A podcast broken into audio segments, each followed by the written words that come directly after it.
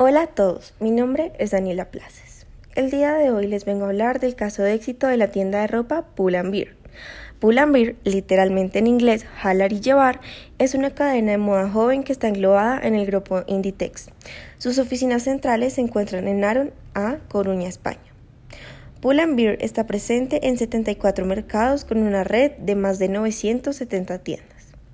Ahora un poquito de historia. La cadena nace en 1991 debido a la diversificación de objetivo comercial de Inditex, que en esos momentos solo contaba con las tiendas Zara. Empezó siendo una marca solo para el público masculino, pero al cabo de unos años de su creación introdujo una colección para chicas en 1998 que ha igualado en ventas a la línea masculina. Para empezar, echemos un vistazo a cómo maneja los medios sociales la empresa Pull Bear. En su web corporativa, en el menú principal, encontramos una opción que dice Signos.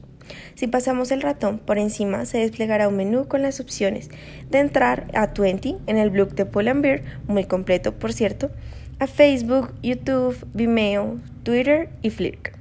En otras palabras, tienen presencia en las redes sociales más importantes. De nuevo, nos encontramos con una empresa que vende ropa y tiene una gran presencia en los social media.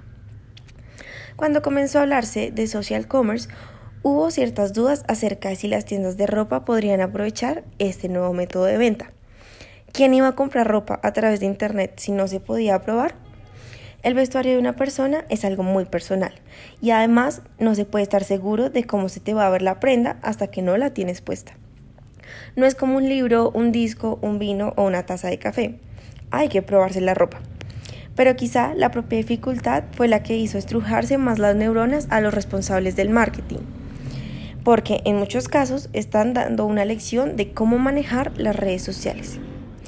El camino parece estar en combinar las redes sociales con la presencia física del cliente en la tienda. La propuesta que desarrolló Beer de momento en su tienda La Coruña es permitir a los clientes probarse ropa de la tienda hacerse fotos con esta ropa puesta y compartir las imágenes a través de Facebook. Para ello, ha instalado pantallas táctiles y una cámara web en la tienda para que sus clientes la usen. Si la acción tiene éxito, se copiará este concepto de lo que se podría llamar un probador de ropa social a otras tiendas. Ya no hace falta llevarse a esa amiga de la tienda para que nos dé su opinión. Se sube la foto a Facebook y ella o él, desde la comodidad de su casa, desde la oficina o desde donde esté, nos dará su opinión. En cierto sentido, a veces las redes sociales nos benefician de todo el contacto social, al menos el contacto de la vida real.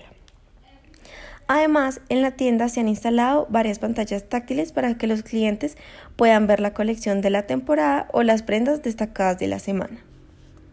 También sirven estas pantallas para consultar si algún producto está disponible en el stock de la tienda. Y en caso de no estar disponible, informa de la tienda Pull Bear más cercana en la que se pueda encontrar el producto. Podemos ver cómo Pull Bear se salió de sus puntos de contacto tradicionales y añadió unos nuevos, mejorando así el front end de la, de la empresa. Pull Bear añadió lo que se llama un escape interactivo. En el escape eh, de la tienda se completa la acción. Se ha instalado una pantalla interactiva que detecta el movimiento de los que pasan por el lugar y les acompaña con el movimiento, invitándoles a entrar a la tienda. Pero aún hay más. En uno de los pisos de la tienda han habilitado lo que han llamado la habitación 2.0, un área de descansa que cuenta con varios iMacs, sofás eh, para que los clientes puedan descansar y conectarse a Facebook o, visitar la web de la marca. Esta experiencia digital en el punto de venta se ha llamado Pull&Bear Interactive Store. Ha logrado eh, brindar valor agregado a sus clientes con una experiencia digital que ya se ha exportado a países como México y Venezuela y que se expandirá gradualmente a diferentes puntos de venta en otros países. Es así como por medio de una experiencia diferente extrasensorial, comprar ropa pasa de ser algo normal a una experiencia extraordinaria. Espero el podcast de hoy les haya gustado, hayan aprendido algo nuevo y gracias por escuchar. Feliz semana.